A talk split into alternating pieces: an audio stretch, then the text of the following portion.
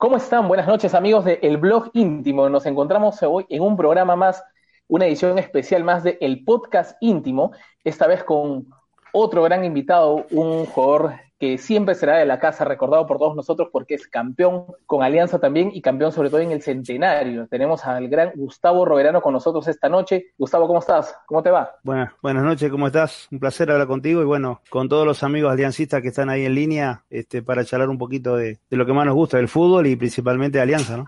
Así es, exacto. Gustavo, cuéntanos primero, ¿cómo estás llevando esta, esta cuarentena? Bien, bien, este, acá en la casa, eh, realmente he salido muy, muy, pero muy poco. Este, generalmente salgo una semana o diez días, cada diez días más o menos salgo a hacer las compras de la casa y, y ahí con la familia estoy con, con mi señora y con, con mi hija pequeña y, y, la verdad que la estamos llevando bastante bien, haciendo cosas en la computadora, este, haciendo un poco de ejercicio, mirando películas, limpiando la casa, haciendo todo un poco, hasta cocinando algo que no, no había hecho durante toda mi vida y hoy no hacía, tiempo pasado, y hoy ya estoy un poco más en la cocina, así que la verdad que digo, entre todo, a pesar de la situación, la estamos llevando bastante bien, ¿no? ¿Comida uruguaya? ¿Comida uruguaya o comida peruana? No, no, 100% peruana. Sí, sí, sí.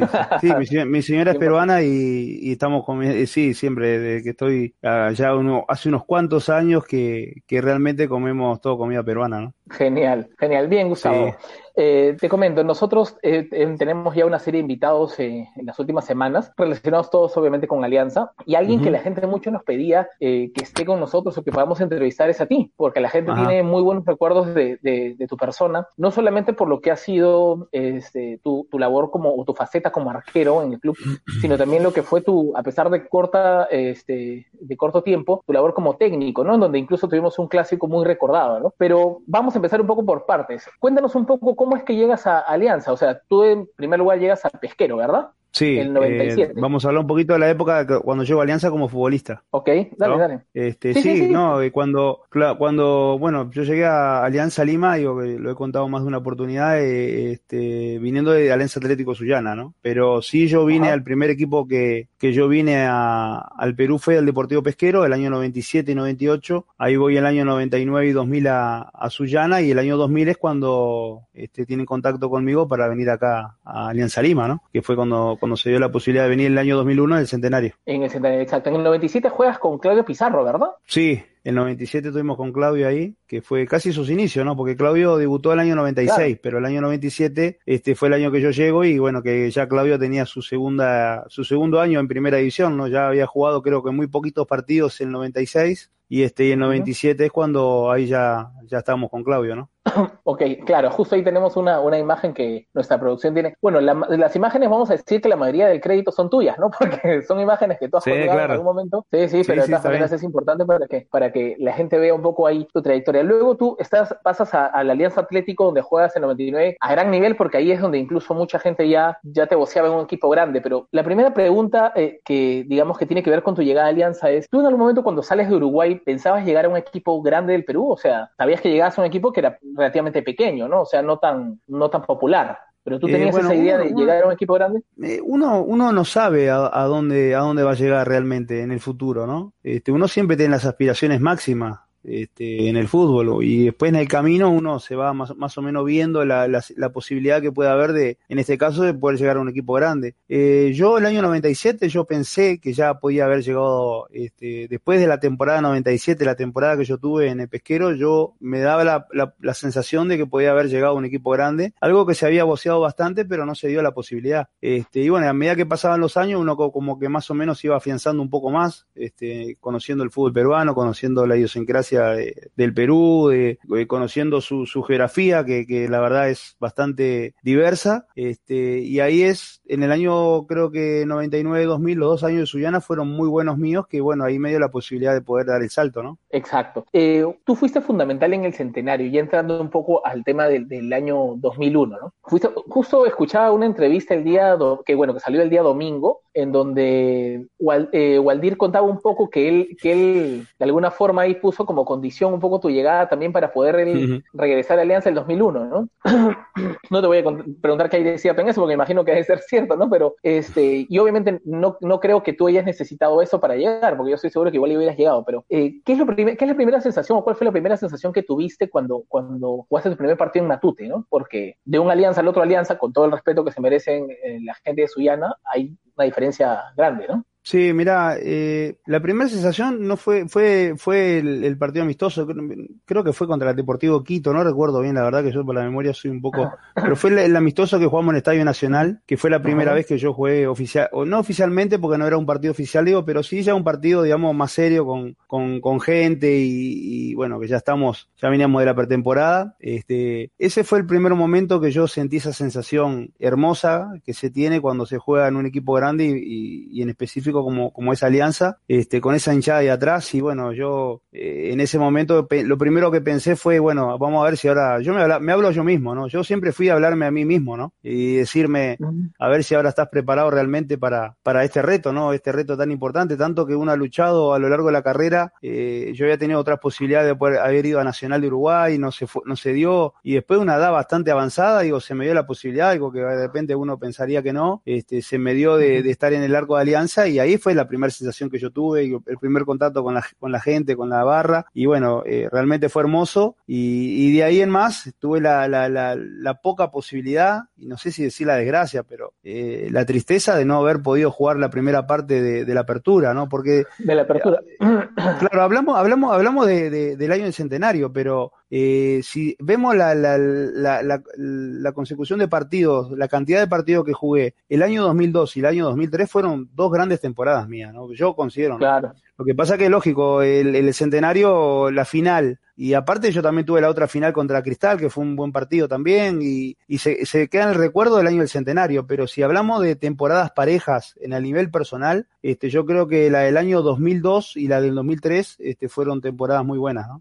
Y claro que sí, lo que pasa es que justo a, ese punto iba, ¿no? La primera parte no la juegas mucho en el 2001, pero sin embargo te vuelves pues importantísimo en la, segunda parte, ¿no? Sobre todo, y, justo la gente recuerda mucho eso porque como entenderás, es una final, era nuestro centenario, y este, y además te juegas, no sé si, si el partido de tu vida, pero, pero me imagino que uno de los más importantes de tu vida es esa, esa final en Cusco. Y entonces, este, ¿es el partido de tu vida o no? Y yo creo que sí, que se puede decir que sí, por, por todos los condimentos que tenía, ¿no? Porque era una final de por un campeonato nacional, eh, era en la altura, eh, las situaciones nuestras eran adversas por, por cómo veníamos nosotros en el, en el clausura del año 2001. Este, sí, yo creo que fue, se, se juntó todo, eh, se, juntaron los astros en ese, ese día, digo, para que se dé todo, porque es la verdad, este, para que sea un gran partido y ese partido va a quedar en la historia, porque aparte fue el año del centenario y bueno, uno lo sabe muy bien, a medida que pasa el tiempo cada vez le va tomando más importancia lo que sucedió, ¿no? Más valor. Justo eso también te, quería decir, era,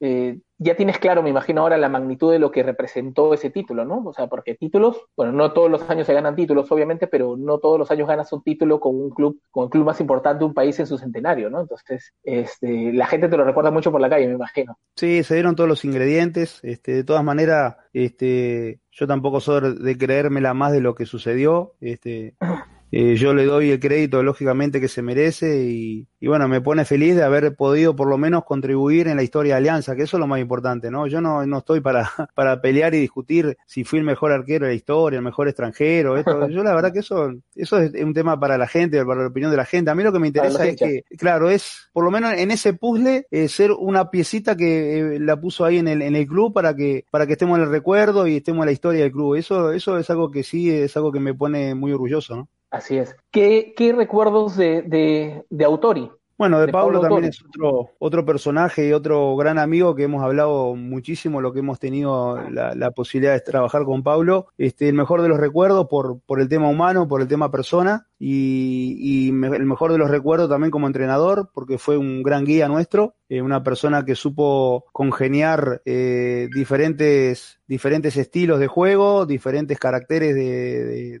personales. Entonces, eh, la verdad que Paulo cayó justito y lo entendimos a la perfección y se dio todo para, para que tengamos un gran año, porque a pesar de que él no estuvo en la clausura, yo creo que lo que él hizo en la apertura no, no, nos quedó a nosotros para, para poder seguir manteniendo el grupo y, y bueno, si nosotros no hubiéramos salido campeón de esa apertura, evidentemente no estábamos, no estábamos jugando la final, ¿no? Sí, obviamente, el, clausura fue, hay que ser sincero, fue malo, ¿no? Sí, fue malísimo. Este, si, hubiera habido este, este tema de que tenemos ahora, ¿no? Que tiene que quedar en el acumulado entre los ocho primeros, eso probablemente no, hubiera estado. Pero, pero este, bueno, a, veces las historias están así, ¿no? Y eso es lo que le da un poco el condimento y, y las hace especiales. Gustavo, eh, ¿cuánto tiempo tienes ya en el Perú? Desde, desde el 97 no te volviste a ir, ¿verdad? No, no, 22 años tengo acá en el Perú ya. Voy para 23. 22 años en 22. ¿Tú llegaste a Alianza con 34 años? Eh, Alianza sí, con 34. Eh, 33 para 34, claro. 33 para 34, claro. O sea, no te dio quizá la oportunidad de jugar muchos años a, a, gran nivel, ¿no? Porque obviamente, por más de que el arquero tenga una posición que no se desgasta tanto en la cancha, de todas maneras, este, el físico va mermando conforme pasan los años, ¿no? ¿Y qué recuerdos de ese plantel?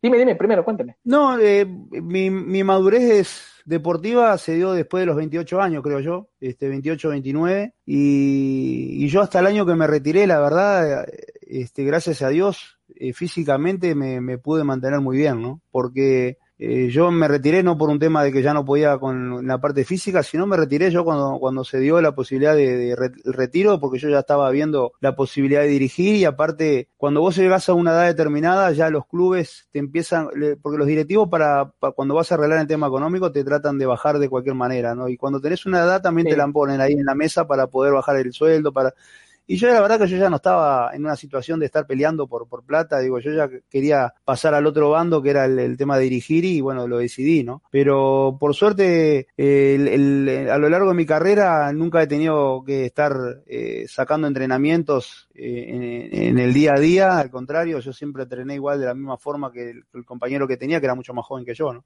Y eso, y eso se ha visto, pues claro, que hasta el final de tu carrera, ¿no? Cuesta mucho, cuesta mucho retirarse del fútbol. Yo he escuchado futbolistas que obviamente lo cuentan cada uno de su perspectiva, ¿no? Pero ¿qué, tanto cuesta levantarse un día y saber que ya no vas a, que no vas a volver a tapar oficialmente, ¿no? Y es durísimo. Eh, en mi caso digo que yo ya tenía claro que iba a dirigir, es como que no, no sufrís tanto, ¿no? Porque ya seguís en el fútbol, pero igual de todas maneras el hecho de jugar es diferente al hecho de dirigir y se sufre un montón, se sufre un montón, la parte eh, psicológica afecta un montón. Eh, yo todos somos diferentes, ¿viste? Todos somos, todos pensamos diferente. Yo, a veces, eh, yo no entiendo cuando dice que uno, yo, cantidad de jugadores habrás, habrás escuchado que ya no tenía la misma motivación de levantarse para ir a entrenar, ¿viste? A mí no me pasó nunca eso. Hasta ahora no me pasa. Eh, claro, no, o sea, yo, eh, es la profesión que amo y, no me puedo cansar de lo que me gusta. Entonces, nunca me cansé, que, que lógicamente después que tenés lesiones y todo que te cuesta,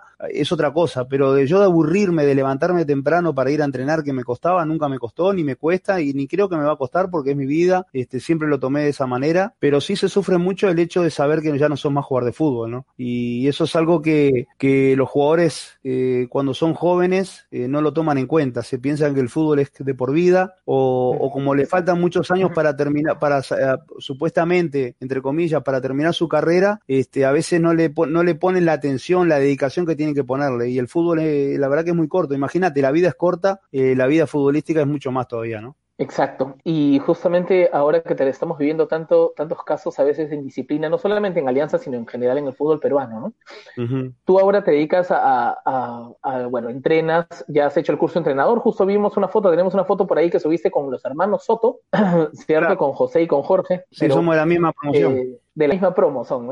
Sí, sí, sí. Tú empezaste Eh, entrenando en el, a la Universidad San Marcos, si no me equivoco, ¿verdad? Sí, yo empecé el año 2009 en San Marcos. Este fue mi, mi debut, digamos, como, como entrenador. este, que fue una, una, una época hermosa, digo, porque este, se, me tocó un grupo de muchachos muy bueno, digo, aparte venía, yo no, no conformé ese plantel, yo llegué eh, cuando el último partido de la primera rueda, o sea, yo tuve una rueda, digamos, nada más, el equipo estaba ya en el descenso mal y bueno, se me dio la posibilidad de, de dirigir ahí, este, y, y, por suerte, la verdad que me, me, tuve un año lindo, ¿no? Un año lindo, digo, porque fue de mucho aprendizaje y con un grupo de jugadores muy, muy buenos como persona y como futbolistas también, ¿no? Ahí justo tenemos la foto de, de tu promoción, el día de, esa es la graduación. Ese es el día de la graduación, sí, que bueno, ahí decidimos este, ir de eterno toda la promoción. Este, y, y la verdad que sí, lindo grupo de amigos, porque aparte este, se formó un grupo de futbolistas, porque ese era, ese era un curso especial para jugadores profesionales, este, y nos juntamos jugadores que, que, habíamos jugado juntos y que habíamos tenido gran rivalidad, ¿no? Porque ese, ese, claro. en esa, en esa promoción estaba también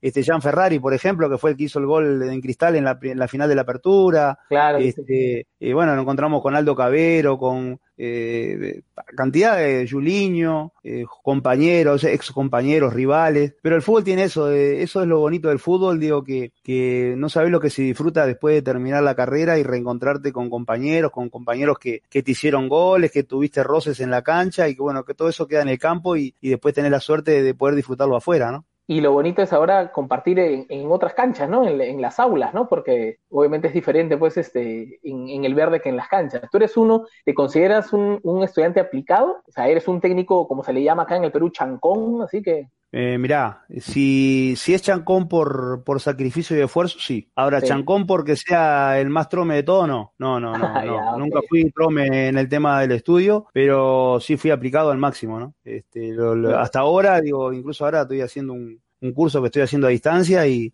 y soy perseverante al máximo, ¿no? En ese sentido, hasta que no me sale lo, lo, que quiero hacer, no, no paro, pero, pero no es que sea de los más inteligentes, no lo puedo decir porque en realidad no, no es que lo sea, pero este, a veces en, el, en la vida yo siempre digo lo mismo, ¿no? Eh, la inteligencia, no, que vos seas inteligente no, no es virtud tuya, es, es algo que, que te lo dio Dios y que naciste con esa virtud, o sos genio, ¿no? Pero en el caso de, de la perseverancia es algo que uno lo va adoptando a lo, a lo largo de su vida y eso es algo que yo le doy mucho mérito.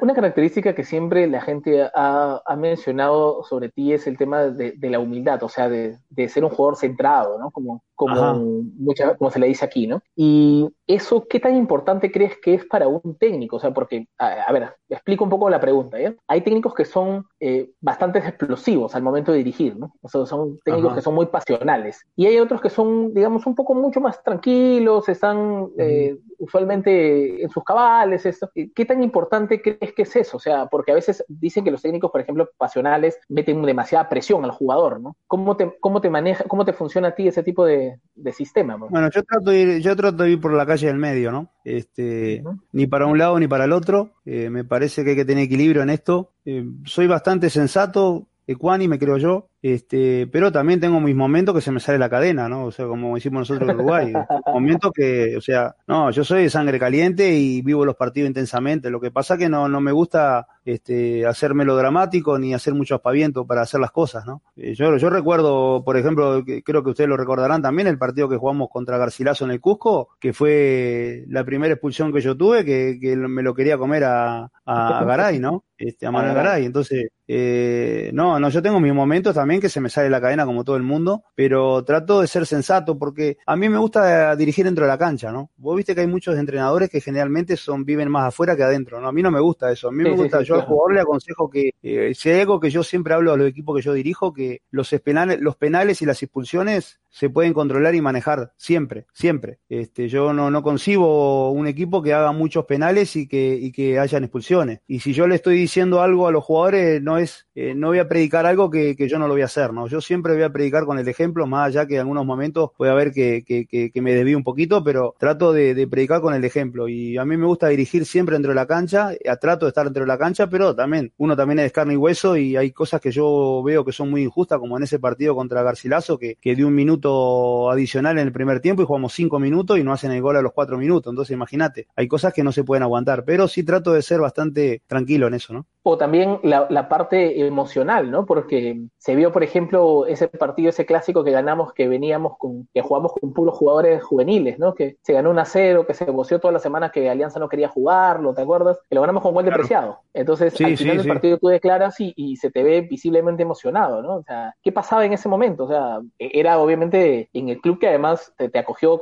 también, ¿no? Claro, bueno, sí, yo trato a veces de, de, contenerme un poco, a pesar de que yo soy muy, muy sentimental y muy pasional, ¿no? Este, a veces parece que no odio, pero claro, yo no, no, no, no voy a estar gritando y llorando cada rato, digo, pero, pero sí soy muy, muy emocional, eh, me, me llevó muy, eh, yo creo que fue muy injusto todo lo que pasó conmigo cuando yo salí del club y este, me costó una enormidad eh, regresar, digo, porque pasaban las directivas y todo el mundo trataba de recordar esa situación, este, y después que tuve la posibilidad de llegar al club y, bueno, se dio la posibilidad de, dirigir el primer equipo y ganar un clásico como entrenador, la verdad que no, no, no pude, no pude aguantarme, ¿no? La, emoción que yo tenía era, era muy grande, este, incluso hasta ahora yo cada vez que veo algo, algo que me llega, como, como el tema del 2001, como el otro día que tuvimos la nota con todos los compañeros y juntarnos y hacer bromas y, y vivir esos momentos, la verdad que me llega muy al corazón y, y aparte en, en un club donde, donde es un club, digo yo, con sangre caliente, ¿no? Porque Alianza se vive en la interna, se vive muy, muy intenso, este, la gente en la calle te lo hace sentir también, y bueno, ni hablar en los días de los partidos cuando uno entra a la cancha, entonces yo no, no, no, no concibo entrar un partido este, eh, jugando por alianza y que, y que el jugador no sienta por las venas todo lo que corre, ¿no? La verdad que es algo que, que yo hasta ahora mismo eh, me pongo a pensar en ese momento y empiezo a transpirar, digo, porque tengo ganas de salir corriendo, ¿no? Es algo que es inevitable, y, y jugar en la alianza creo que te da esos condimentos, ¿no? Cuando mencionas que tú saliste mal del club, eh, te refieres a la primera vez, no a la vez que estabas claro. técnico. ¿okay? No, no, no, sí, sí, no, a la primera vez, digo, no, no. A la primera vez, ¿por qué exactamente saliste mal? O sea, de hecho se sabe la historia un poco y tú nos acabas de adelantar algo, pero ¿qué pasó en ese momento? O sea, más allá del tema de que quieren negociar el dinero, ¿no? ¿Por qué crees que no se te valoró en ese momento? Y no sé, no sabría decirte por qué fue lo que pasó, ¿no? Porque aparte, yo ya lo había comentado más de una vez, digo, yo del año 2001 que, que salgo campeón, este, eh, al año 2002, eh, yo, a mí me bajaron el sueldo eh, de un año al otro, después de haber salido campeón. Y después que tengo Imagínate. la posibilidad de arreglar por, por dos años el contrato, eh, otra vez sucede lo mismo, un contrato que yo ya tenía firmado donde yo me puse firme ahí, ¿no? Porque aparte yo consideraba que ya me había ganado este un lugar en el club y no me parecía justo, Exacto. no me parecía justo porque aparte uno no en ese en ese momento no se ganaban cifras exorbitantes o cifras muy altas como se ganan ahora, entonces, yo considero que me hice respetar y el club de, decidió este por por digamos por la expulsión del club, ¿no? Porque aparte me dieron la carta de despido, como se dice. Y en el en el 2015, bueno, tú estás tú entras como interino y luego con una racha buena, además, importante, lo que hace que además te uh -huh. oficialicen como técnico del primer equipo, pero el, el, digamos, el cargo tampoco dura mucho. ¿Qué crees que faltó para que te quede, más allá de resultados, quizá, qué crees que faltó para que, para que te puedas quedar?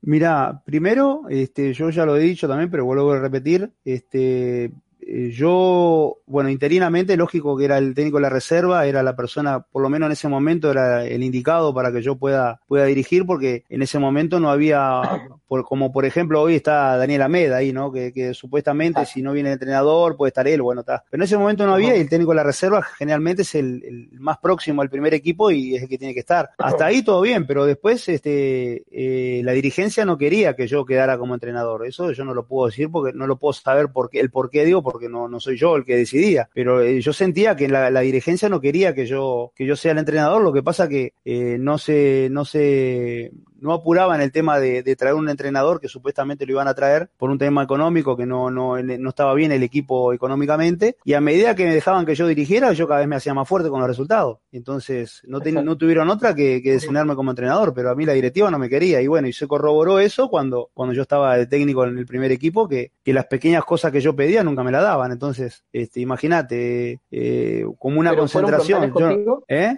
No, yo creo que en ese momento, no, no fueron frontales, digo, porque yo les dije a ellos de frente, digo, yo lo que quiero, es más, eh, yo fui a la reserva y yo quería terminar mi año en la reserva porque es para lo que había ido. Eh, se me dio, se me dio la posibilidad de, de, dirigir el primer equipo y lógicamente no le iba a decir que no porque es el sueño de todo, de todo ser humano que dirige, estar en un equipo como Alianza y más un jugador. Este, pero yo notaba que no me querían y a mí no me gusta estar donde no, no me quieren. Yo no, no, no voy a estar forzado en ningún equipo. Es más, yo cuando llego a Alianza Lima, yo llego por, por Ernesto Aracaki, que fue el que me lleva. Y bueno, eso quedará entre, entre nosotros dos, pero yo nunca, a pesar de la confianza que yo tengo con Ernesto, yo nunca lo llamé por teléfono para que me lleve al club. Fue él el que me llamó una, una vez, este, que yo lo podía hacer porque yo tengo la confianza con Ernesto para decirle, mira Ernesto, me gustaría trabajar ahí.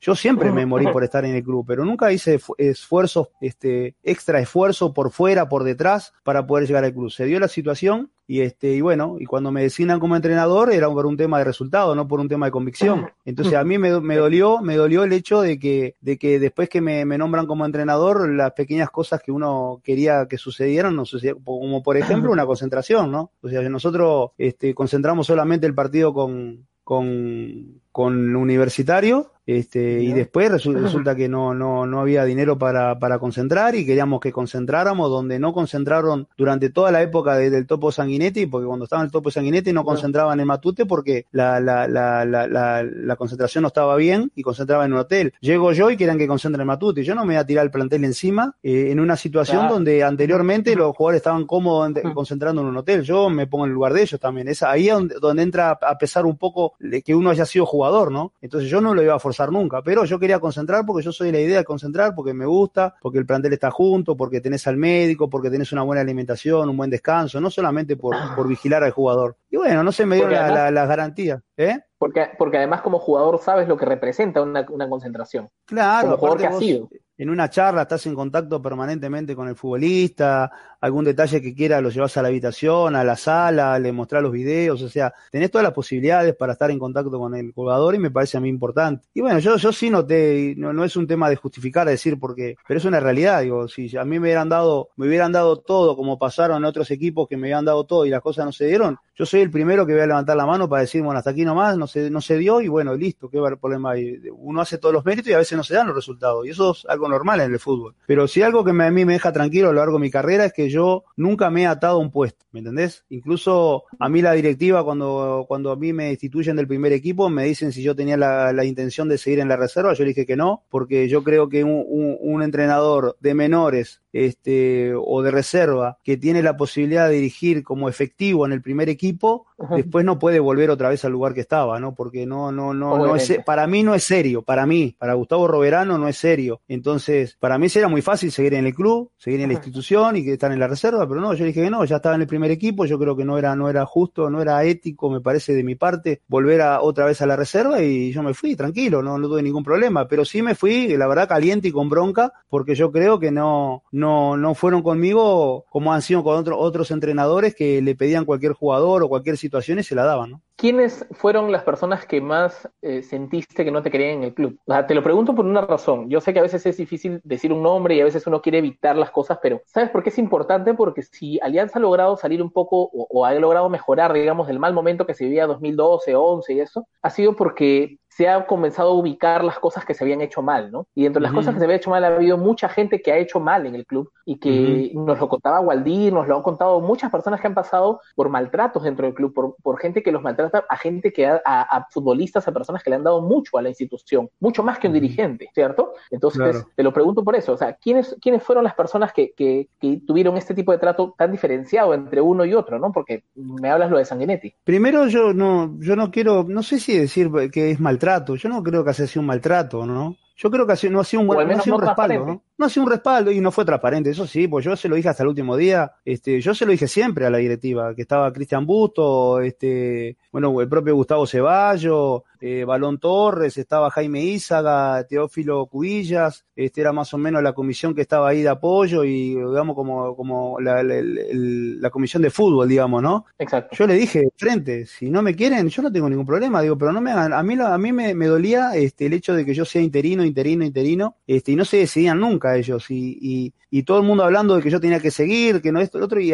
y, al final no me confirmaban y tampoco traían a nadie. Yo le decía, yo no le decía que me confirmen, yo le decía que traigan a otro, que traigan un entrenador, que yo le iba a pasar todos los informes, que yo le iba a ayudar de, de acuerdo a cómo estaba, cómo yo veía el club, y nada más, yo no, no pedía otra cosa. Ahora, eh, si me da la garantía y me designás como entrenador, yo creo que ahí ya cambia la situación y ahí ya, bueno, se tienen que eh, eh, regir bajo mi, mi, mis reglas, mi manera de conducir, ¿no? Me parece a mí que es lo más normal. No, había, no, no puedo enumerar a un, a un, digo que la directiva en términos generales, este, yo sé que no, no, no, no quería que yo estuviera ahí, pero a veces los resultados, que es algo muy, eso es grave a veces, este, llevarte solamente por los resultados, porque después terminan esto, ¿no? Si no están convencidos de un entrenador, me parece a mí que lo, lo correcto es que ese entrenador no, no esté en el equipo, ¿no? Me parece a mí. Exacto. Pero al margen de, las formas y de lo que pasó, ¿crees que era el momento oportuno para llegar a Alianza? O sea, para dirigir, mejor dicho, Alianza, o tú hubieras esperado hacerlo en otras circunstancias? Eh, bueno, a mí me hubiera gustado en otras circunstancias. Lo que pasa es que vos cuando sos entrenador, eh, no, no, a veces no podés escoger eh, tal, tal, tal momento, porque el momento ese de repente nunca llega. Eh, lógicamente,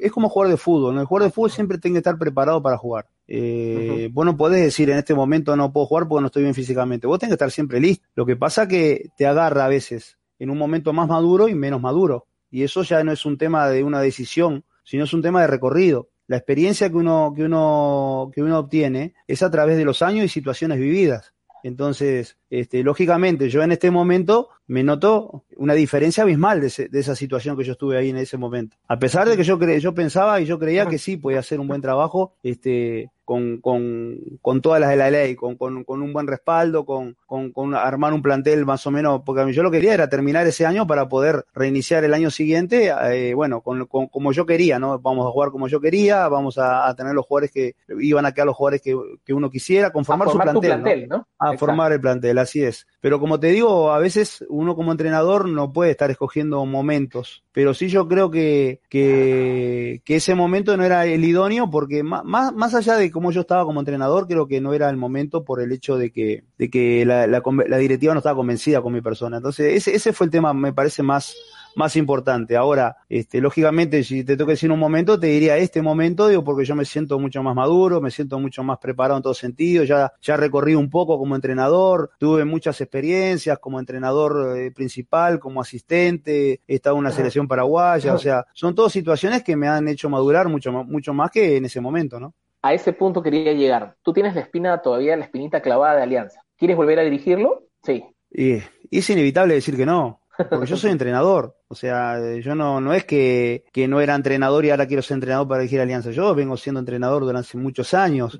Ahora, eh, es un poco complicado también eh, decirlo, porque a veces queda como que uno se está ofreciendo permanentemente. Vos me lo estás preguntando, yo te tengo que responder, ¿me entendés lo que te digo? Pero yo soy muy respetuoso siempre de los entrenadores que están trabajando. Este, hoy más allá de que todavía no, no ha tenido la oportunidad de tener contacto este, físico cercano eh, el entrenador Mario Salas, ya hay un, ya hay un entrenador, pero bueno, digo, las situaciones se darán en su momento. Yo sé que para llegar a Alianza este, o a un equipo grande tenés que tener ciertos méritos, ¿no? A pesar de que en algún equipo grande acá en el Perú han llegado entrenadores que no han tenido ningún mérito y, lo, y, se le ha dado la oportunidad y la posibilidad, hay que reconocerlo también. Pero bueno, yo miro por mi lado y yo creo que, que bueno, que tal vez uno tendría que hacer eh, algo inmediato para poder llegar a alianza, pero yo de todas maneras, yo siempre trato de prepararme, incluso ahora en este momento que estoy acá en la pandemia, estoy, me fui a Uruguay a trabajar por eso mismo, porque yo creo que voy a crecer mucho más como entrenador, estoy haciendo un curso para seguir nutriéndome y para seguir perfeccionándome en cosas que yo considero que me faltaban, este, y bueno, que si se da la oportunidad, bienvenido sea, eso hay que tratar de trabajar, es lo mismo que el jugador de fútbol, el jugador de fútbol tiene que tener buenos partidos, trabajar mucho para poder llegar a lugares que uno quiere, la selección, un equipo grande. En el caso del entrenador es exactamente lo mismo, uno tiene que hacer los méritos suficientes y cuando esté cuando se dé la oportunidad, estar lo mejor preparado, ¿no?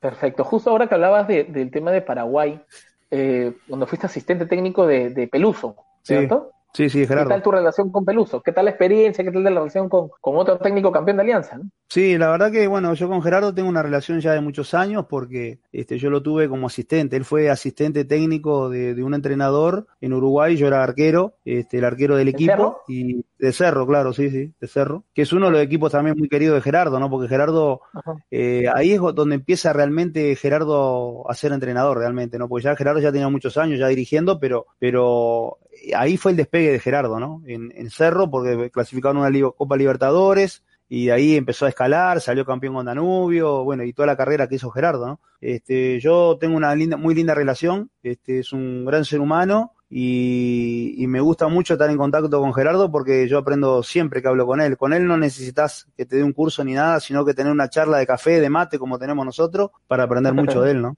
De los técnicos que has tenido en tu carrera, eh, me imagino que todo se aprende algo siempre, ¿no? Sí, Pero, ¿cuáles han sido los que te han marcado más? Y bueno, sí, la verdad que son varios, ¿no? Son muchos técnicos, ¿no? Todo, en realidad de todos siempre se saca algo, como bien lo decís, este, pero he tenido técnicos importantes, ¿no? He tenido técnicos como, como Jorge, Jorge Luis Pinto, como, bueno, Gerardo lo tuve, como te digo, a Peluso de asistente, pero también era una persona que dejaba muchas enseñanzas. Este, tuve un técnico como el Patón Bausa también, que, que es un técnico importante y que, que, tiene cierto tipo de virtudes. De Paulo Autori se aprende un montón. Y en, y en Uruguay he tenido entrenadores que me, formaron mucho este, en el tema en el tema personal, ¿no? En el tema humano. En el tema humano me enseñaron muchísimo los técnicos que yo tuve en divisiones menores, eh, el técnico que me llevó a mí a debutar en primer equipo, este, son técnicos que me dejaron muchísimo, que me formaron muy bien para, para después poder desarrollarme primero como jugador y como entrenador, que yo me acuerdo mucho de ellos, este, a pesar que son épocas diferentes, este, hoy el, el entrenador está mucho más preparado que en esas épocas, pero en el plan humano me dejaron mucho, ¿no? Es que es siempre tan importante, ¿no?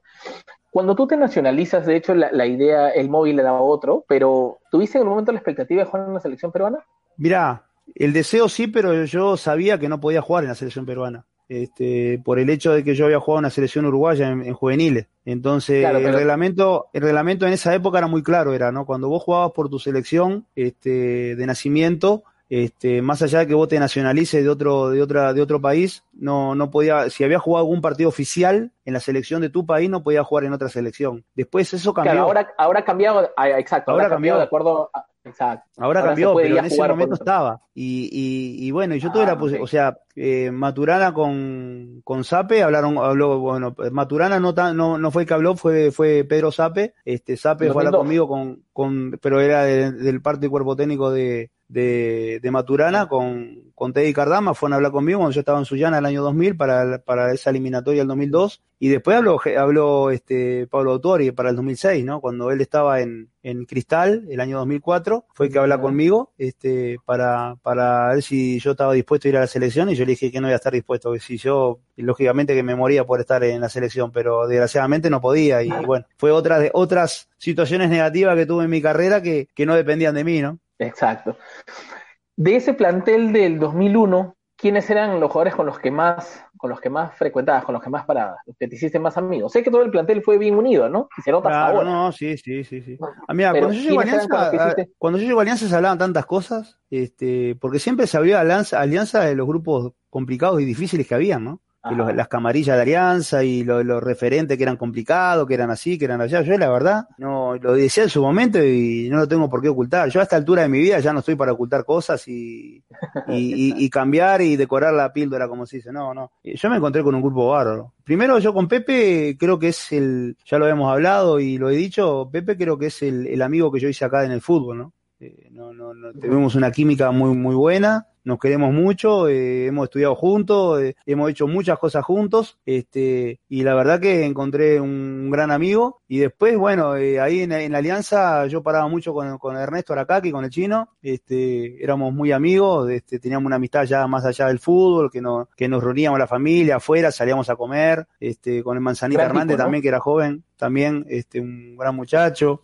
este, pero más o menos era con, con, con, con, Pepe, después cuando vino Juan también, Joayo también, cuando vino el otro año que llegó, este, también hicimos mucha química y, y bueno, con el Pato Quintero, con el Gordo Churliza, este, la verdad que yo, yo he tenido muy buena relación siempre con, con los compañeros, ¿no? Hay algunas excepciones que como siempre hay alguna, alguna excepción ahí por ahí, digo, pero yo generalmente soy una, me, me, me, siento, me siento querido yo por, por, por los planteles, más allá de que eh, yo tenía mis momentos también complicados y difíciles, digo, porque yo era un tipo que, que cuando vi algo que, que no me gustaba en el, en el orden disciplinario del plantel o que no entrenaban bien, yo era el primero que también me ponía ahí a la orden porque no me gustaba ese tipo de, actos, ¿no? Y más cuando estamos jugando por ganar algo. Pero yo sí creo que, que, que tengo muy buena relación, tengo lindos recuerdos con todos los planteles que he estado, ¿no? El 95, justo hace un momento mencionabas también el tema de, de, que fuiste entrenado por Pinto, Jorge Luis Pinto, ¿verdad? Sí, Jorge Ese es en el Unión Magdalena, en el Magdalena creo que es. Unión Magdalena, Colombia, de Santa Marta. ¿Qué tal la experiencia? Jorge Luis Pinto es amigo de la casa, amigo de Úrsula incluso, de nuestra productora. Sí. Ah, muy bueno. Jorge Luis este, tiene una, una calidad humana importante, es una gran persona y después viene, tiene su manera de, trabajar, ¿no? Tiene su manera de de, de ser eh, con el jugador, de, de, exigente al máximo. Él viene de esa época donde, donde al jugador había que, que exigirle a full, al máximo, y, y, bueno, sí, es difícil convivir con él, no es fácil convivir con él, este, pero bueno, eh, hay que reconocerle que el método de él le ha dado resultado, ¿no? Sí, claro, y, y, de acuerdo a los, eh, a los técnicos que has tenido, ¿cuál es el perfil que tienes tú eh, como técnico ahora? O sea, ¿eres un técnico Ah, comentaste hace un momento que eres mucho hablar de jugadores, de, dirigir cerca al campo, por eso, pero ¿cuál es el perfil que tienes si es que yo te dijera, mm, no nos conociéramos, te digo, Gustavo, ¿qué tipo de técnico eres tú? ¿Cómo te definirías? Bueno, primero yo no me quiero parecer a nadie, ¿no?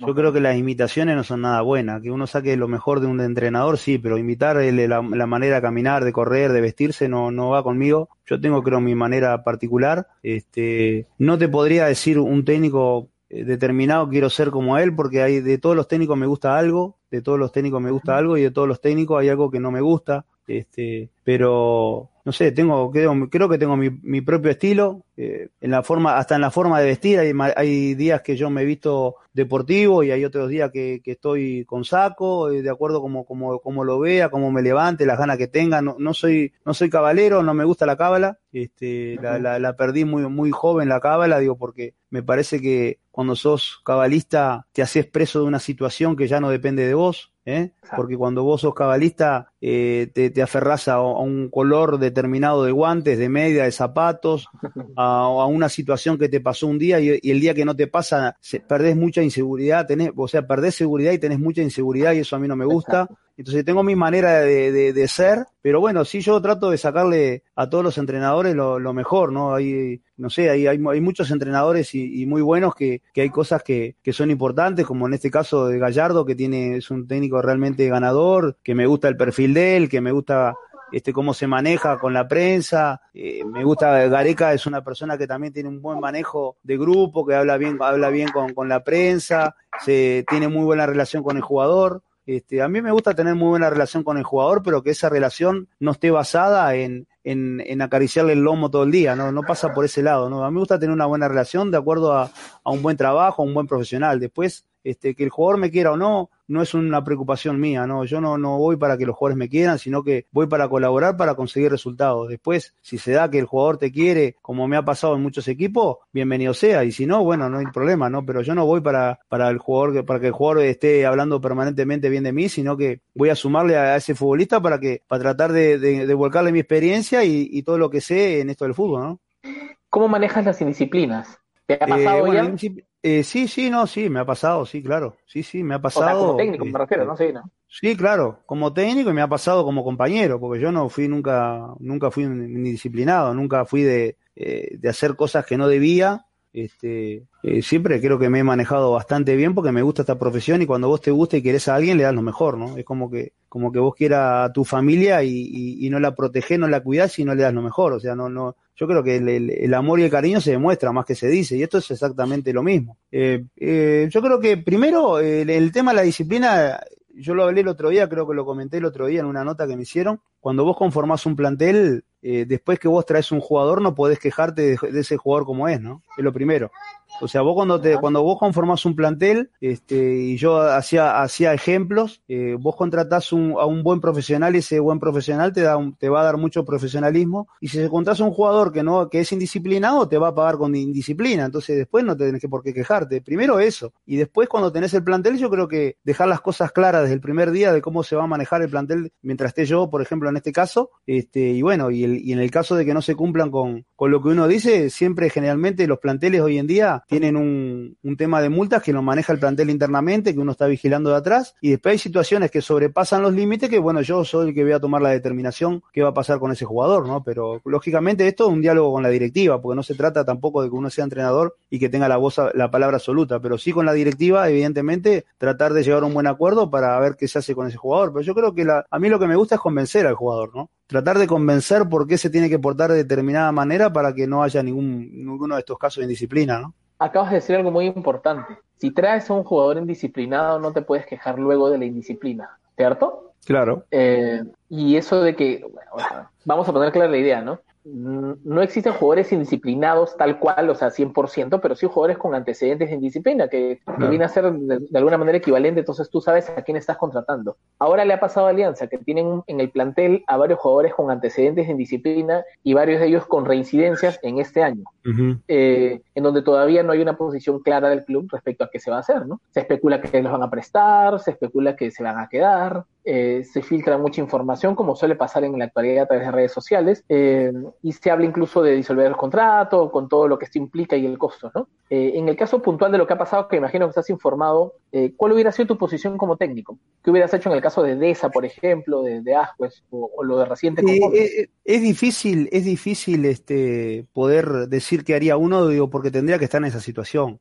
Yo no quiero sumar más leña al fuego después de todo lo que se ha hablado de esas situaciones y estar hablando yo de afuera muy, muy fácil, muy, muy tranquilo acá en mi casa y decir qué es lo que hay que hacer, ¿no? Uno, eh, yo me pongo en el lugar del entrenador, de la gente que está en el club y tampoco me gustaría que, que, uno esté en el club y que la gente de afuera esté hablando libremente. Tampoco se trata de eso. Yo lo que te digo más que nada es que, es que las cosas hay que dejarla clara de un inicio eh, no quiero hablar de, determinado jugador, pero hablo en términos generales. Cuando vos eh, traes un jugador de la institución, me imagino yo que tenés que estudiar un poco los antecedentes, ¿no? Porque yo acá como entrenador te puedo decir de que no hay un jugador que haya tenido yo que no haya sabido toda la vida ese jugador, porque amigos tiene uno por todos lados y las cosas se enteran uno ¿Me entendés lo que te digo? Y hay, hay, una, hay, una, hay un ejemplo que yo te quiero dar que, que yo siempre se lo digo a los jugadores, ¿no? Eh, todo el mundo tiene derecho a, revertir una situación negativa de su vida. Todo el mundo.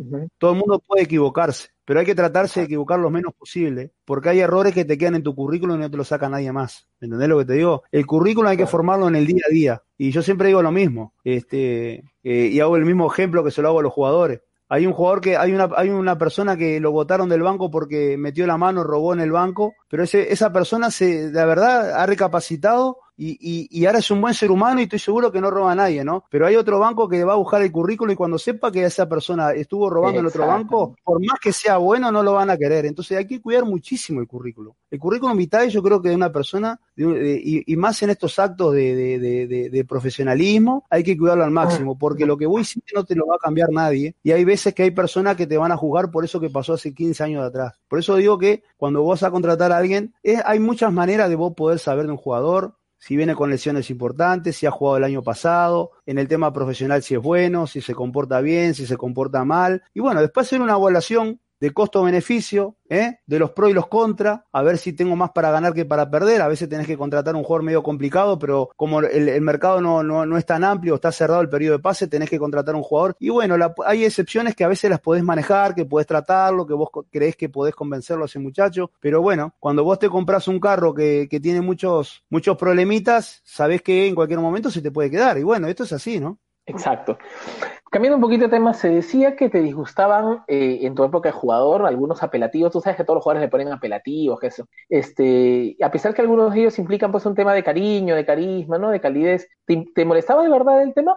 ¿De, de, qué, de, qué, de, qué, de, ¿En qué sentido decís? Los apelativos, o sea, porque a, los jóvenes les ponen, pues, este, como le llaman acá, chapas, ¿no? O sea, le ponen su algún tipo de apelativo o apodo, que es así. Y en algún momento eh, se filtró en la prensa hace muchos años que a ti te disgustaba ese tema. ¿E, ¿Era cierto esto? ¿Te, te incomodaba el tema?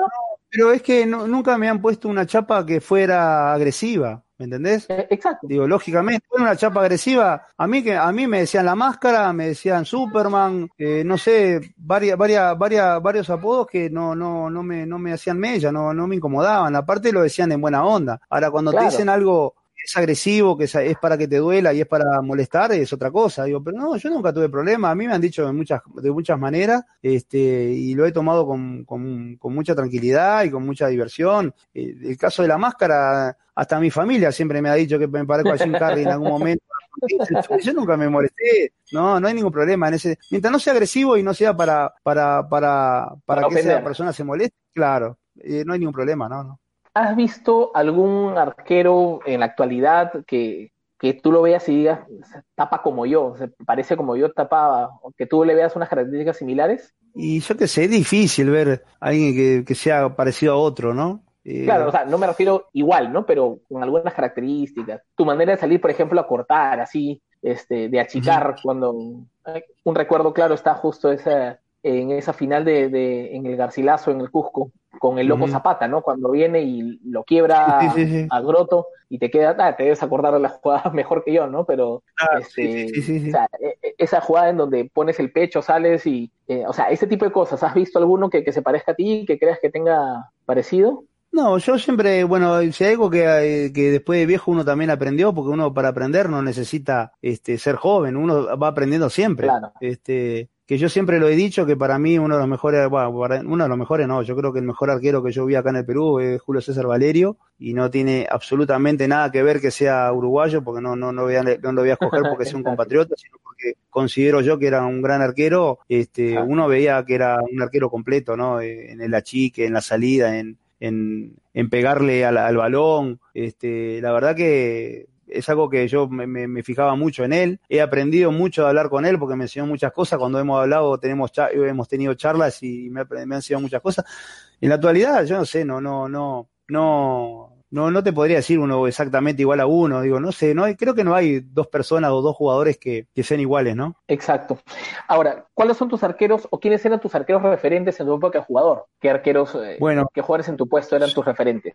Sí, mira, eh, a ver, no sé si referente, pero sí arquero que me gustaban. Este, me acuerdo, si no me equivoco, era el año 82, y me estoy yendo bastante atrás, el arquero ruso de Azaev, que jugaba en el Mundial ahí en, en, la URSS en esa época, que era Rusia, este, me, me, me, gustaba muchísimo. Este, cuando, en mis inicios, cuando yo empecé como arquero, en el equipo que yo estaba en Cerro, que en el, eh, yo estaba en menores, en el primer equipo estaba Eduardo Belsa, que bueno, es un arquero que no lo conoce, que es mi ídolo de toda la vida, porque yo de chiquito lo vi y me, me gustaba su profesionalismo, como, como era como arquero, que hoy es el gerente deportivo de la selección uruguaya, que yo ya lo he dicho muchas veces, pero hoy es el gerente deportivo de la selección uruguaya. Ahí está, él mismo, ah. que lo tengo ahí porque la verdad que es una persona que yo lo quiero un montón, que él, él ni sabía toda la historia que yo sé de él. Yo, yo sé la historia de él, todos los partidos. Él se, se mataba de la risa cuando, cuando, ¿Eh? Eras un fan de él. Sí, claro, sí, ¿no? Y aparte él me decía, pero mirá que Gustavo, que yo me comí cada gol. Y sí, ya sé que te comiste cada gol. Sí, pero una vez me comí un gol contra Progreso. Y digo, sí, un día que pasó esto, esto, esto. Se motiva y no puedo creer. Y sabía yo que el auto que tenía tenía un color verde, una, un Citroën AMI 8 en esa época, uno verde. Sabía todo yo de su, de su vida. Es el, el, el, ídolo mío de toda mi vida. Pero sí he tenido arqueros este, afuera, digo, internacionales, como te digo, como Dazayev. Me gustaba mucho el danés este, Peter Schmeichel, me gustaba muchísimo. He tenido al chiquito de la Islamo Surkevich, que lo vi este, cuando empezó a, a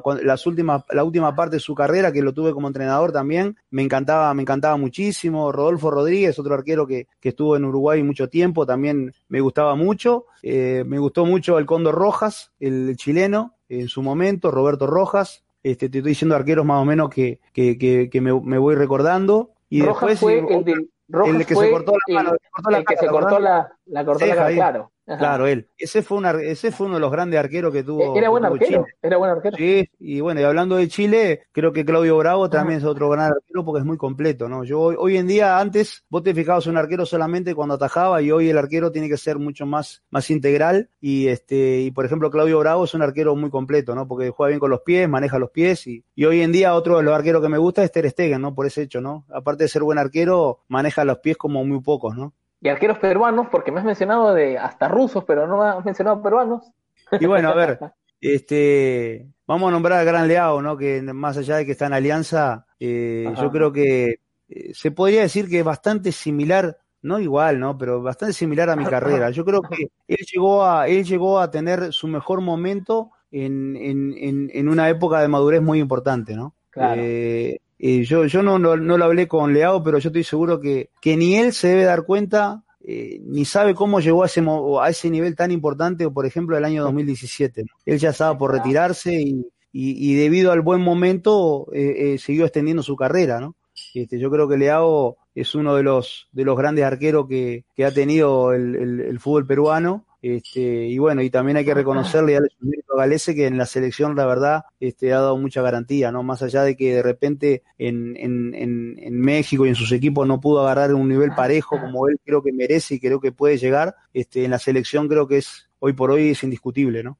¿Cuáles han sido los delanteros más complicados que has enfrentado en tu carrera? Eh, bueno, varios, pero para hablar uno de los que más me gustaba a mí, no sé si decir que más he sufrido, pero uno de los que más me gustaba acá en el fútbol peruano fue Flavio, ¿no? Creo que Flavio fue completo. Flavio, más allá del, del título del 2006 y que jugó en Alianza, no, o sea, no, no voy a, no, no, no, no, no lo enfoco por ese lado. Claro. Yo que, que, que Flavio es fue un gran delantero, ¿no? Yo lo conozco, bueno, lo conozco más claro del, del año 96-97, cuando estuvo en esa época de la selección de, de con, con, Oblita, con Juan Carlos, que me llamaba la atención que era un, un, delantero muy grande, pero aparte muy dúctil con la pelota, ¿no? Que no es fácil ver. Cosa un, rara, ¿no? Claro, un, un, delantero alto, grande, con, con, buen dominio de balón, no es, no es común. Generalmente el grandote vos lo ves que solo para pivotear y para cabecear, pero Flavio era un jugador muy ah. inteligente, que sabía moverse y es uno de los delanteros que, que creo que, que, era fue, fue, fue un grande. Y otro delantero que yo, no, no porque se haya sido un compañero que ha trabajado conmigo, pero creo que, que Roberto Holse también tenía muy buenas condiciones. Era bastante completo Roberto. Este, con lo, lo, lo, Holsen. Roberto creo que uno de los grandes momentos fue conmigo en Sullana el año 99. En esa apertura hizo goles de todos los colores que le permitió, creo que él fue, se fue a Este fue otro gran delantero que, que, que tuvo el, el, fútbol peruano. Y bueno, lo digo porque tuve la posibilidad de jugar con él y, y, sabía de sus condiciones, ¿no? Pero después hubieron varios, ¿no? El caso de Waldir también, yo a Waldir también lo, lo sufrí cuando estaba en,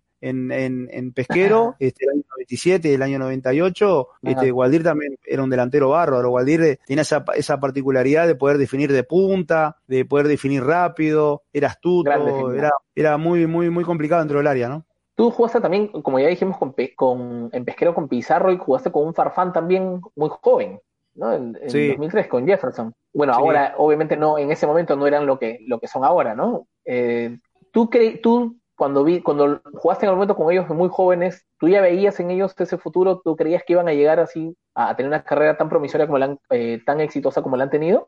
Sí, bueno, eh, la posibilidad que te, que te hagan entrevistas este, tan seguidas en, en, el Perú este, da la posibilidad de uno no, no, mentir, ¿no? Porque ya yo siempre repito lo mismo, ¿no? Yo creo que, claro, yo creo que lo de Jefferson, eh, desde el primer día que lo vi, yo vi que era, que iba a pintar para fenómeno, ¿no? La verdad, el primer día que lo vi, que fue que debutó con nosotros, los tres años que yo estuve en Alianza, estuve con Jefferson, el 2001, el 2002 y el 2003. Él debuta en, en no oficialmente, pero este, Jaime Duarte lo lleva a, a Iquitos, un partido que jugamos contra el CNI amistoso, que él ya estaba entrenando con nosotros, tenía 16 años en ese momento, y yo cuando lo vi en Moreno ya dije, está, no, este va a ser un fenómeno, porque aparte tiene una potencia diferente y aparte tenía definición en ese, en ese momento ya. Hay muchos que son potentes, jugadores rápidos, pero que no tienen buena definición. Jefferson le había sumado eso y aparte se veía venir de que cuando vaya al fútbol de alta competencia, al fútbol europeo, iba a desarrollarse mucho más físicamente y fue lo que pasó, ¿no? La verdad que cuando se fue él a, a Holanda ya empezó a demostrar lo que era realmente y, y, y Jefferson tenía para llegar mucho más lejos, creo yo, ¿no? Jefferson es, digo, no digo que fue porque todavía está jugando Jefferson, pero no está en su cúspide de, de rendimiento, ni tampoco el físico, claro. todavía tiene, tiene, para darle al fútbol, creo yo, pero Jefferson era un, fue un delantero cuando estuvo en Europa para llegar a un equipo como, como el Milan, como el Inter, como el Real Madrid, o sea, creo que tenía todas las condiciones para poder llegar a un fútbol este, de los más importantes. Él jugó muy importante en fútbol, jugó en, en, en equipos muy importantes, pero yo creo que podía haber llegado claro. más lejos todavía, ¿no? Mucho más lejos. Y él obviamente ha prometido él con Paolo Guerrero regresar a Alianza, ¿no? Con, con Roberano en, el, en, en la banca, ¿no? Y sería bonito. sería bonito del lado de Jefferson y de Paolo. De, de, lo mío yo no puedo decir, lógicamente que me encantaría poder tener. Lógico, ¿quién ahí, que tener? Ahí, ahí, tendrías que disputar el cupo con Waldir, que también ha dicho que quiere ser técnico de ese equipo. y bueno, vamos a ver, ahí, ahí, tendremos que ir ahí cuerpo a cuerpo a ver cómo, cómo llegamos, ¿no? eh, mira, eh, primero me gustaría ver a Jefferson y a, y a Paolo en, en, en, en, Alianza. Yo creo que se va a dar esa situación. Me da la sensación a mí que se va a dar este, en algún momento. Este, primero eso. Este, después, si, si yo llego a tener la posibilidad de poder dirigir Alianza, que, que se dé por su propio peso, que caiga por su propio peso, ¿viste? No, no por forzar nada, ni, ni por estar uno sí. pidiendo. Eh, yo, la verdad que en ese tema no me gusta andar pidiendo las posibilidades. Eh, ojalá que se pueda dar la posibilidad, que sea por un tema de convencimiento, que, que, que realmente cuando vaya, que sea porque sea el, el, el, elegido y no por una situación eh, como la que se dio conmigo en ese momento, que se dio una situación por realmente por una convicción y, y bueno, y veremos si estamos también, como lo dije en el momento de, de, jugador, me gustaría ver si estoy realmente preparado para dirigir un equipo como Alianza. Para, antes, ya, ya nos falta poco para terminar la entrevista, Gustavo, pero hay algo que no hemos hecho que hacemos siempre, que es leer los comentarios de las redes sociales. Una característica del blog íntimo es siempre interactuar mucho con la gente y leer lo que no te ponen. Ahora ha sido tan, tan fluido que no hemos podido leer, pero acá, por ejemplo, nos dice, Frank Chávez dice, gracias Robertano por dar todo siempre por Alianza y se nos el título del centenario. Caí Cervantes dice, ahora se extrañan y necesitan profesionales como tú, que den todo por Alianza, gracias por ese título, el bicampeonato, bueno, el 2003, ¿no? Y, estás en la historia de Alianza,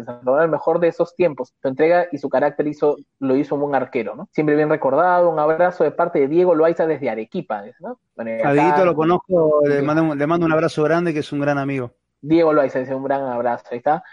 Bueno, Diego Alonso Roberano, un grande, grande Roberano, hasta mi Roberanito, que era algo que también mucha gente tenía, te dirigía a ti, ¿no? Como Roberanito, ¿no? Roberanito por, por el tema de la tribuna, ¿no? Bueno, y así hay, hay muchos comentarios. Eh, Gustavo, antes de, terminar, bueno, ahí está justo lo que hablabas hace un rato, ¿no? Grande máscara te ponen también, ¿no? Claro. no, no, con cariño, afecto, no hay ningún problema. Bravos de bravos, dice aquí Cristian Roca. Eh, Gustavo, un, un ping-pong rapidito, algunas preguntas y, tú me mencionas este, lo primero que se te venga a la mente, ¿ya? Dale. Eh, a ver, empezamos con, así, rápido, Waldir. Un gran amigo. Pepe Soto. El amigo que me dio el fútbol acá en Perú. Pesquero. Una época muy bonita de mi, de mi carrera, donde fue mi primer paso acá en Perú. Alianza Atlético. Otro gran amor que tengo en el fútbol, ¿no? Porque fue un momento realmente bueno y creo que su, fue uno de los altos picos de rendimiento que yo he tenido en el fútbol. ¿Alianza campeón de Libertadores o Uruguay campeón del mundo? Eh, es complicada esa, esa, esa situación, ¿no? Pero claro, es, es, es, es, bien complicada porque son las dos, las dos buenas. Eh, ahora, ¿para qué me hablas? ¿Para dirigir? para dirigir, para dirigir. Eh, para dirigir, eh, para dirigir me gustaría Alianza y para, para jugar Uruguay, ¿no? Para jugar Uruguay. Y para terminar, Alianza Lima. Y Alianza Lima es un equipo que me ha marcado muchísimo, es un equipo que tengo un cariño y un amor muy profundo por, por, lo, por todo lo que me dio. Porque yo considero que Alianza no, no, yo, yo, yo no le di, me parece, me da la sensación, ¿no? Eh, Alianza me dio la posibilidad a mí, o sea, eh, yo pude retribuir, pero yo, yo quiero agradecer por todo lo que me dio Alianza, ¿no? Porque si, si no hubiera tenido esa posibilidad, hoy no estuviera acá sentado contigo y no hubiera tenido ese reconocimiento. Que yo la haya podido retribuir, creo que está en segundo plano. Yo quiero agradecer por, por lo que me dio y por la posibilidad linda que me dio de poder jugar en ese equipo, ¿no? Y poder dirigirlo esos partidos que estuve también. Listo. Muchas gracias, Gustavo. Ha sido para nosotros un gusto tenerte aquí y tener siempre jugadores campeones. Ya hemos tenido en algún momento al gordo Churliza también. Bueno, al gordo que ahora está flaco, ¿no? Está más flaco que cuando era jugador, ¿no? Estoy de acuerdo. Este, hemos tenido, hemos tenido el mismo Waldir. Como el tema, si creo que la ansiedad de, jugar al fútbol le dio hambre, me parece. Porque ahora no, está pasando necesidad, no sé cuál es el tema, ¿viste? Pero lo también. Él, también en el momento cuando, bueno, él lo tuvimos en vivo, lo tuvimos en, cuando antes de la de este tema de, del COVID, este, y nos comentaba mucho sobre el sobre el plantel, sobre ti, sobre todo y este, y es bonito siempre tener esos recuerdos para quienes, bueno, yo tengo 37 años y, y he podido ver conscientemente el título y he podido vivir y emocionarme y tener aquí cuando en la definición por penales y todo eso, y, y, ahora poder conversar con gente que ha marcado tanto el club que, que, tanto amamos, es siempre para nosotros este, gratificante. Así que te agradezco, eh, sabes que esto siempre, el blog íntimo siempre será, será tu casa, será bienvenido, así que lo único que nosotros siempre terminamos esto con una arriba alianza a la cuenta de tres, porque es algo que nos identifica y nos hace sentir más orgullosos. Así que... Bueno, antes, antes que, antes que termine, no, antes que termine, digo, yo también quiero agradecerte por la nota, por, por, por lo bien que me sentí, por el respeto tuyo, por, por, por normales del fútbol este, por, por el cariño de la gente, quiero agradecerle a toda la gente y mandar un mensaje de, de, esperanza por todo esto que estamos viviendo, porque la verdad es algo muy complicado, muy duro. Nosotros estamos de repente en una situación privilegiada para lo que están muchas personas, sin, sin, sin tirar manteca al techo, como decimos nosotros, pero estamos en una situación que podemos estar con la familia, podemos llevar un pan a la boca y hay mucha gente que desgraciadamente está pasando muy mal. Este, darle toda la fuerza a todo ese, a ese tipo de personas, a ese tipo de gente y, y a todos los aliancistas este, a, a darle esa también voz de esperanza, digo, que, que ojalá que vuelva al fútbol y que, y que se tenga un buen año, un gran año con Alianza como lo merece. Están haciendo muy bien las cosas a nivel dirigencial en el tema económico, creo que se está estabilizando mucho el, club y bueno, esperamos que sea un, gran año para todos y te agradezco a vos por, por esta nota muy buena, ¿no? No, al contrario, gracias a ti, Gustavo. Entonces ahora sí, uno, dos, tres, arriba. Arriba, con todo. Aplausos para Gustavo. Muchísimas gracias. Gracias a todas las personas que nos han visto. Y pueden ver este programa a partir de mañana en eh, nuestro canal de YouTube, el canal de Blog Íntimo, y también lo pueden tener en, Spotify, lo van a tener en Apple Music, este, en iBox y en todas las plataformas que tiene el Blog Íntimo. Así que muchas gracias por todo. Buenas noches. Que estén bien.